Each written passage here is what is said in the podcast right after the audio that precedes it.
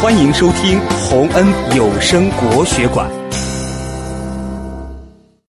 胯下之辱。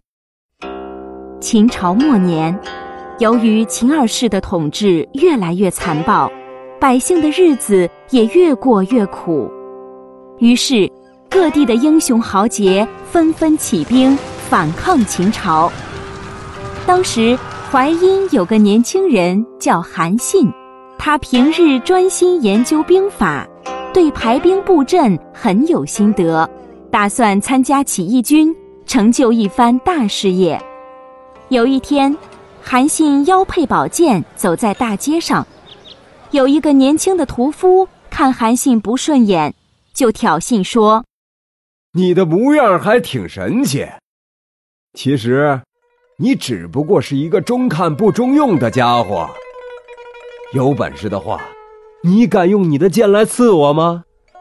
如果不敢，就从我的裤裆下钻过去，否则，今天你就别想走。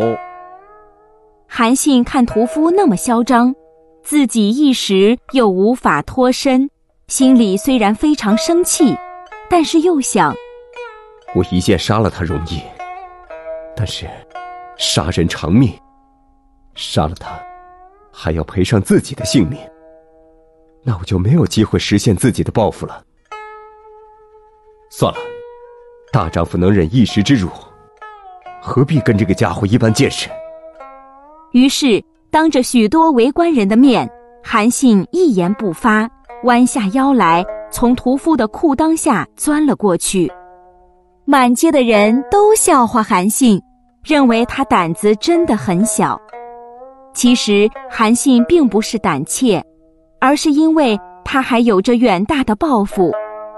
经过这件事之后，韩信更加努力地研究兵法。后来，韩信加入了汉王刘邦的军队，被刘邦任命为大将军。他充分发挥自己的军事才能，带领军队打了许多大胜仗，最终帮助刘邦建立了汉朝。韩信因为能够忍得下一时的愤怒，所以才有机会实现自己的理想，成为一代名将。